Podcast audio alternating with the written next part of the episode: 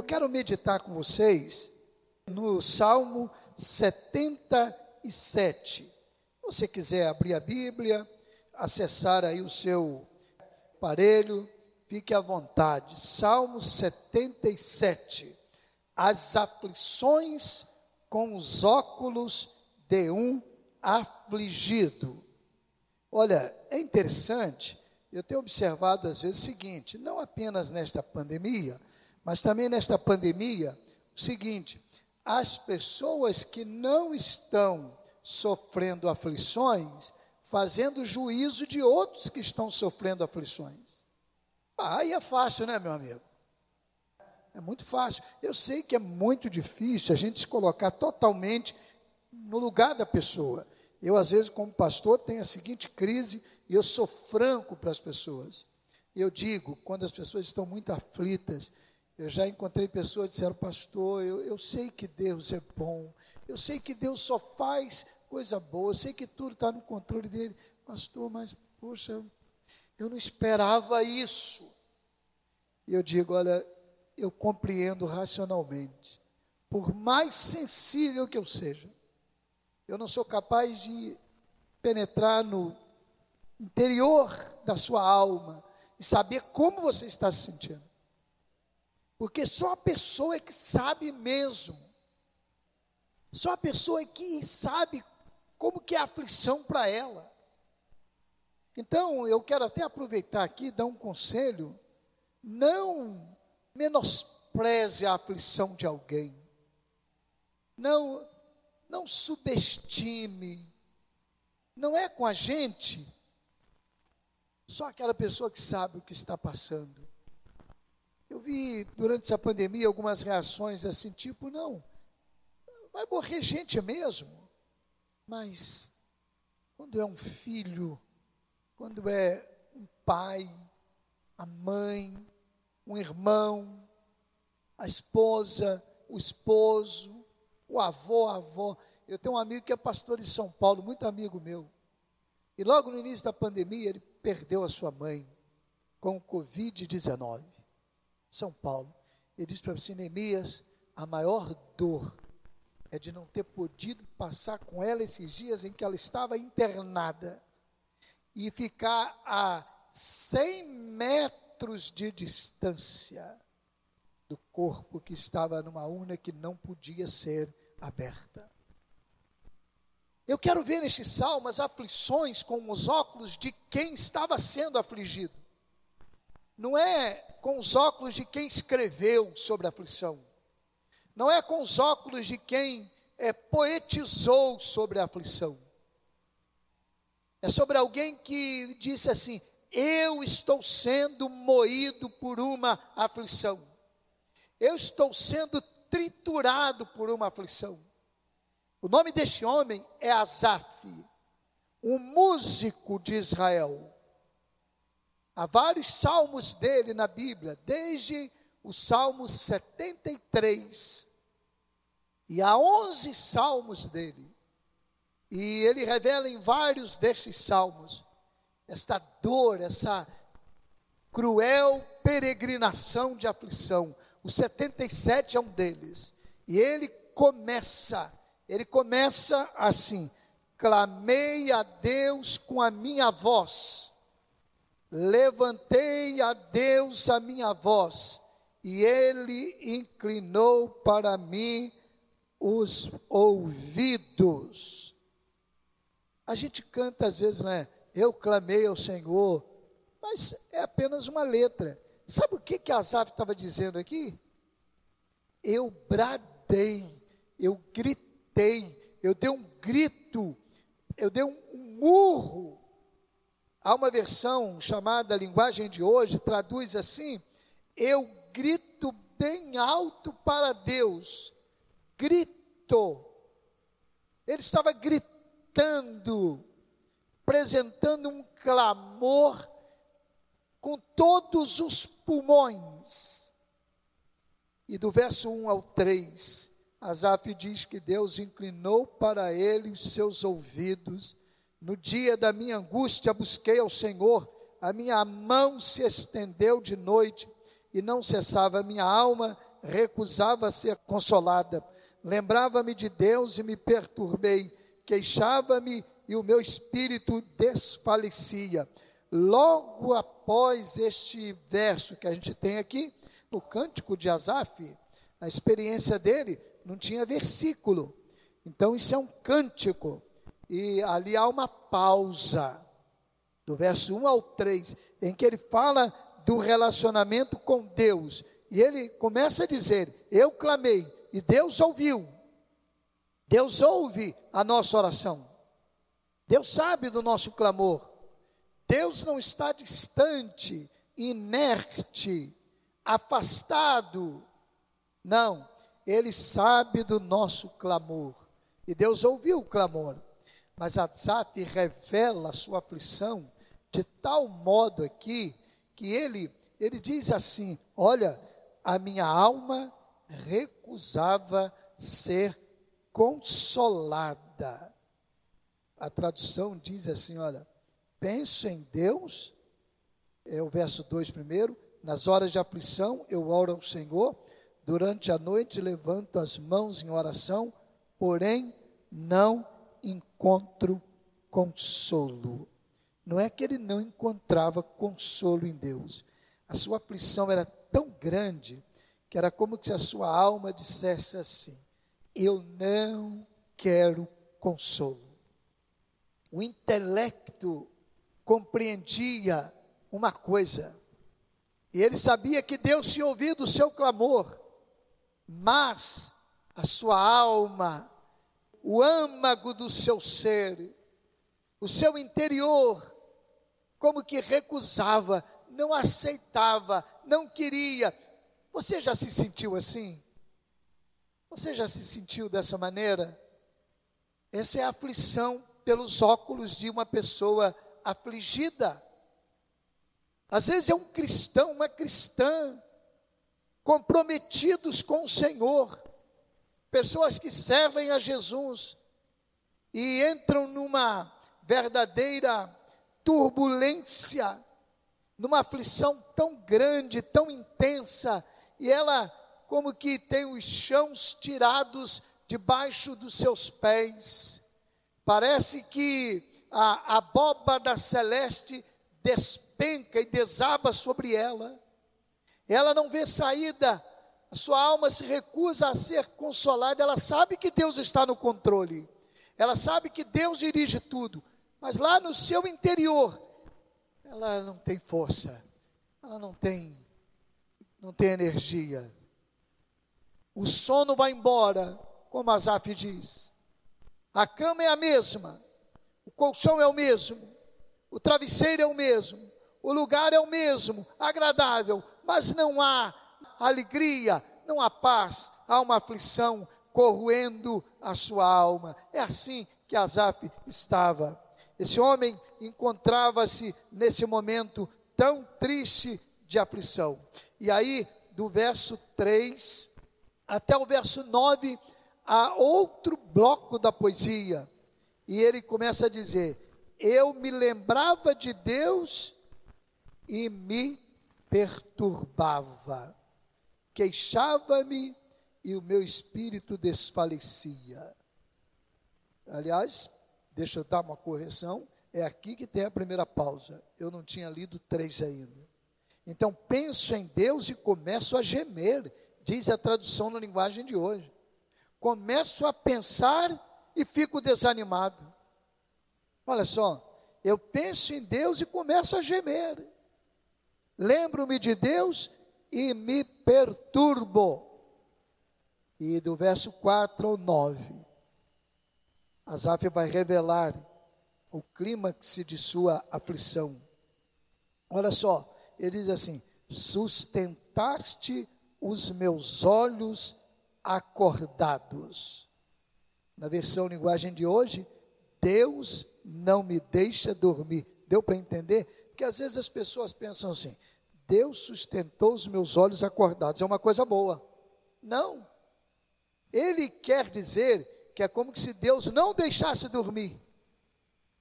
Numa hora de aflição, às vezes a pessoa quer dormir, e precisa dormir, mas ela não consegue dormir. possível que nessa hora ela precise de ajuda.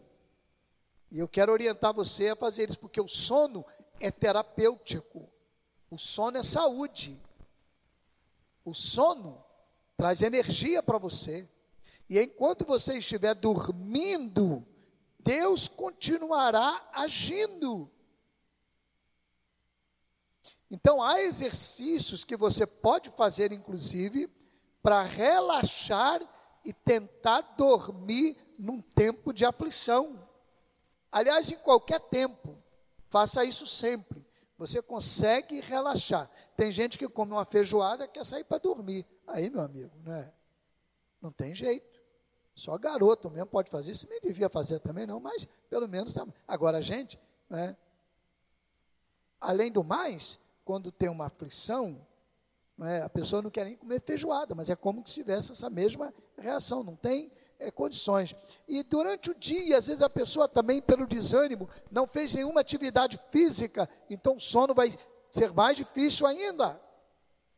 O que Azaf está dizendo é o seguinte: eu queria dormir, para mim seria bom dormir, mas olha, Deus não me deixava dormir, Ele me sustentava com os olhos abertos. A minha aflição era tão grande que eu não estava conseguindo dormir, e ele atribuía isso a Deus, porque a ideia era de que Deus era o, o controlador de tudo e ele que era capaz de fazer alguém dormir. Ele diz no verso 4: Estou tão perturbado que não posso falar. É, aqui na, na, na linguagem de hoje, estou tão preocupado que não posso falar. Ele vai de, continuando, considerava os dias da antiguidade, os anos dos tempos antigos. De noite chamei à lembrança o meu cântico, meditei em meu coração, e o meu espírito esquadrinhou. Não é? Então ele começou a fazer perguntas para ele. E nos versos 7, 8 e 9, Asaf faz seis perguntas dramáticas, que de repente são perguntas que eu e você já fizemos no momento de aflição. Por isso que o tema desse sermão, o título desse sermão é esse: As aflições com os óculos de um afligido. Não pode ser com os óculos de quem está tranquilo. E as perguntas que Azaf faz nos versos 6, 7, 8 e 9. Seis perguntas são assim: O Senhor rejeitará para sempre? O Senhor não tornará a ser favorável? Cessou para sempre a sua benignidade? Acabou-se já a promessa de geração em geração? Esqueceu-se Deus de ter misericórdia? Ou encerrou ele as suas misericórdias na sua ira? Eu vou ler na linguagem de hoje. Será que o Senhor vai nos rejeitar para sempre? Será que ele nunca mais vai ficar contente com a gente? Será que deixou de nos amar? Será que a sua promessa não tem mais valor? Será que Deus esqueceu-se de ser bondoso? Será que a ira tomou o lugar da sua compaixão? Gente, você é capaz de imaginar isso aqui, alguém que está aflito? Não é uma poesia, é a revelação de uma dor. E ele questiona: será que Deus se esqueceu de mim? Será que Deus nos abandonou? Será que Deus está longe e não lembra mais da sua compaixão? Não lembra mais da sua misericórdia? E no lugar da compaixão e da misericórdia, Ele colocou a ira dele. Será que Deus agora não, não se lembra mais da nossa limitação, da nossa finitude, da nossa pequenez? Será que Deus não está mais se lembrando disso? Onde está Deus? É isso que, que clama e revela. seis dramáticas perguntas. Até o verso 9, esse salmista, esse escritor, está sofrendo. E ele dá outra pausa no canto. Mas uma pausa ele dá no canto. Como as pausas são importantes na vida. No momento de aflição, lembre-se de dar alguma pausa. Na música, a pausa tem um valor muito importante. Às vezes, algumas vozes pausam e outras sustentam. Às vezes, alguns instrumentos de uma banda ou de uma orquestra silenciam-se, pausam, e os outros instrumentos continuam, sustentam. Tudo isso faz parte de um programa, e isso torna a melodia mais bonita, é, quem sabe mais enfática, numa determinada circunstância e hora, momento da música. Na vida também é assim, às vezes é preciso parar, dar uma pausa, parar um pouquinho. E o momento da aflição muitas vezes é importante para a gente dar uma paradinha e, e dar uma pausa. Hoje eu li uma crônica que tem mais, acho que uns quase 200 anos que foi escrita. E curioso que eu peguei aleatoriamente para ler aquela crônica. E agora eu estou me confundindo aqui se era de Raquel de Queiroz ou de Rubem Braga, porque eu li umas três hoje. Mas é Raquel de Queiroz, eu tenho quase certeza agora. Desculpe a memória ali. E curioso que ela falava de momento de aflição. E nessa crônica ela dizia que no momento de aflição, um bom exercício é você ler. Ler. Leia. Leia. Leia. Esse ler pode ser tomado com o sentido de dar uma pausa na correria, porque quando você lê, você para e como que penetra naquele texto para se envolver com ele. Eu quero encorajar você a dar uma pausa. Quem sabe hoje você precise dar uma pausa, uma parada. Você e Deus. E aqui há uma pausa, e quando há essa pausa, o poema de Azaf tem a seguinte desenvoltura, o seguinte desenvolvimento. Eu disse, verso 10, isso é enfermidade minha, mas eu me lembrarei dos anos da destra do Altíssimo. A tradução da linguagem de hoje diz assim: Então eu disse assim: o pior de tudo é que o Deus Altíssimo não quer nos ajudar como antes. O que ele estava querendo dizer aqui? É como se ele dissesse assim: isso é enfermidade minha e você poderia tomar em duas, duas perspectivas. A primeira é que, bem, esse problema não é Deus quem está causando, não é Deus que está provocando, isso faz parte da minha enfermidade. Há muitas pessoas que perguntam: Deus está castigando a terra, mandando uma pandemia? No início, muita gente, teve inclusive profeta do Apocalipse dizendo que, olha, Deus está, é o fim do mundo. O fim do mundo pode ser hoje, pode ser amanhã, pode ser daqui a mil anos, pode ser daqui a cem mil anos. Um dia para o Senhor, se eu como mil anos. Ninguém sabe. São consequências da própria queda em diversas é, é, matizes que a humanidade sofre, problemas, é, dificuldades, lutas, aflições, que vieram com a queda do homem quando desobedeceu a Deus. Mas o que essa perspectiva mostra então é essa. É como se as aves dissessem: Isso não é causado pelo Senhor, isso é enfermidade minha, como ser humano. Mas uma segunda questão é como se ele dissesse assim: quer dizer, isso é um problema meu, Deus não está preocupado com ele, não. Deus não está preocupado com ele. Há um misto aqui de possibilidade. Quando ele diz assim, isso é enfermidade minha, é como que, olha, Deus não não está preocupado com a minha aflição, não. E aí, nos versos 11 e 12, a gente encontra Asaf tomando três decisões importantes, muito, muito oportunas aqui. E eu quero destacar para você. São três verbos em primeira pessoa.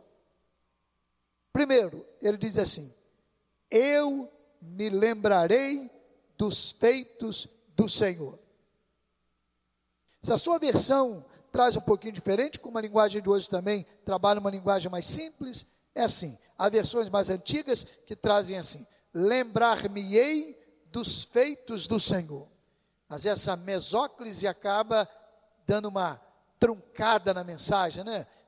Lembrar-me-ei, parece um negócio do, de dois séculos atrás, né? Então, não, eu me lembrarei dos feitos do Senhor lembrar dos feitos do Senhor. Olha só, isso é muito importante. É uma atividade intelectiva, exercício da memória. Eu vou me lembrar do que Deus já fez. E olha, se você tem jovenzinho, você tem 20 anos, ou até menos, mas vamos lá a partir de 20, você pode ver que Deus já fez muito na sua vida. É, muito. Deus já te livrou de problemas, de lutas, de aflições. Deus já te deu bênçãos. Deus já te deu alegria. Deus já te deu muita coisa. 20 anos, Deus cuidou de você. Por mais que você tenha sido cuidado pelos pais, por mais que você se cuide, você está aí porque Deus está cuidando dessa história. Se você tem 30, aumentou em 50% a mesma coisa. Se você tem 40, se você tem 50, 60, 70, 80, quanto mais tempo passar, se você se lembrar dos feitos do Senhor, você vai ver que Deus fez muito mais ainda. É. E Deus livrando você. E de repente, um dia você foi ao médico, o médico disse: Olha, tô, não estou gostando disso aqui, não, tem um exame, aí vem lá, apareceu outro negócio, tá. E aí, olha, eu encontrei uma pessoa um dia, não é? Chegou ao gabinete, aqui membro da igreja, como ela já deu testemunho, autorizou várias vezes, eu só, só publico coisas dos membros da igreja quando eles me autorizam, pode ser uma gripe. Eu não falo para ninguém. Então, é, mas essa divulgou, uma pessoa muito querida da igreja, né? sabe quem é, sabe? Marília, sua tia, né? Eu me lembro que ela chegou aqui no gabinete, tem muito tempo isso, era mais para 15 anos mais, quase 20 já, não é? Quase 20. E ela chegou lá no gabinete, ela, Renata e Lígia, as três irmãs. E elas foram lá e disseram assim, pastor, é, a gente veio aqui pedir oração ao Senhor.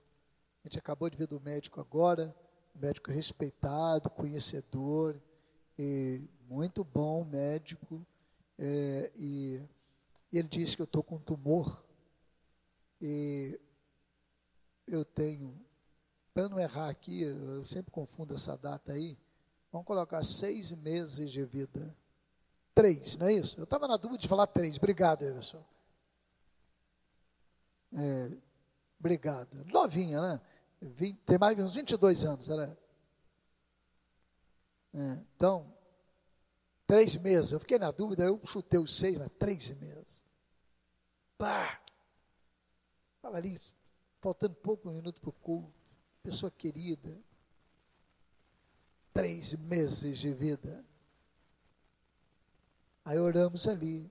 Já estava quase saindo para o culto. Aí eu perguntei assim: pode comunicar a igreja? Você quer que comunique a igreja e para pedir oração? Pastor, nós viemos aqui porque a gente quer que a igreja ore, porque a igreja é a nossa família. E aí eu comuniquei a igreja naquele dia mesmo. E ela começou então o tratamento, começou. tem 20 anos, né? 20 anos aproximadamente, está aí firme e forte. Oh, esse médico não é bom. Bom médico, excelente. Eu recomendo. Ele já está hoje mais idoso, não é? Trabalhando menos. Eu recomendo. É porque a ciência vai caminhando até um determinado ponto. Tem um momento que ela não pode dizer nada, nem sim nem não. E ele fez as avaliações pelo que tinha de exame, tanto é que ela começou uma caminhada intensa.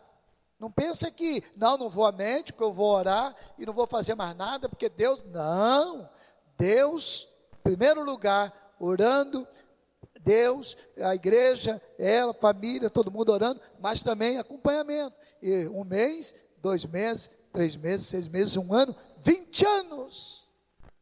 Quem sabe você também experimentou algo assim? Uma preocupação com alguém. E Deus foi lá e mudou o quadro. Deus foi lá e alterou. Deus atuou no tratamento. De repente não era um problema de saúde, era um problema de ordem econômica, não sei. Você perdeu o trabalho, você com a família. Eu não sei. Lembre do que Deus já fez com você. Quantos anos você tenha. Lembre-se disso, Asaf diz: Eu vou me lembrar dos feitos do Senhor. Atividade intelectiva. Segunda palavra de Asaf aqui: Eu vou meditar nos feitos do Senhor. Eu vou meditar nos feitos do Senhor. E aí sai daqui e vem para a alma, para o coração. É meditar. Meditar é você se deleitar naquilo. Você começar a lembrar, poxa, eu estava assim preocupado com isso, com aquilo e tal, e eu orei, e pessoas oraram, e, e eu, Deus me livrou, eu estou aqui até hoje. Puxa vida, teve aquele lance.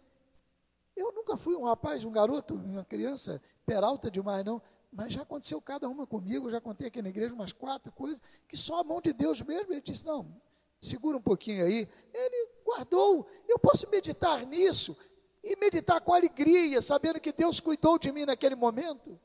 Algumas situações difíceis de morte, acidente de carro, duas vezes.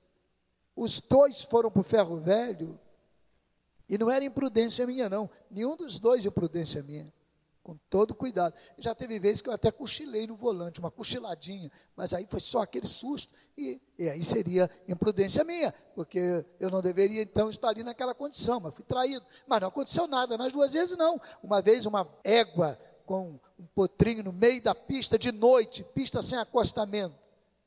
Outra vez uma pessoa invade a BR-101, eu vou com uma Kombi com 11 mensageiras e bate naquele carro. Outra vez eu descendo de uma árvore, e quando eu desci, escorregou meu pé, eu bati com a cabeça na pedra, a água correndo a, a 10 centímetros, que eu poderia ficar com a cabeça afundada, e quatro minutos, cinco minutos, desmaiado eu fiquei ali. Deus fez, e a gente pode meditar, como é que Deus cuidou de mim, como que Deus guardou a minha vida, meditar. A ideia de meditar pode ser associada, por exemplo, à ideia do ruminar, o que o boi faz. Né? É meio indigesto para a gente, mas é, é assim mesmo. Ele pega aquele alimento que ele mastigou, que ele deliciou, aí depois traz de volta aquele negócio, de novo, meditar nos feitos do Senhor. Asaf diz assim: Eu vou me lembrar aqui, eu vou meditar, eu vou celebrar, eu vou cultuar com isso.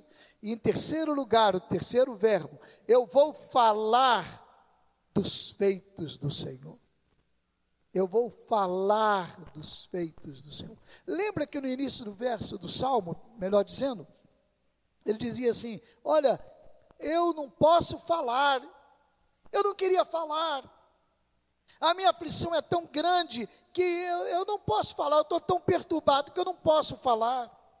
Mas agora, Asaf diz assim: Eu vou me lembrar, eu vou meditar e eu vou falar eu vou me lembrar dos feitos do Senhor, eu vou meditar nos feitos do Senhor e eu vou falar dos feitos do Senhor para as pessoas.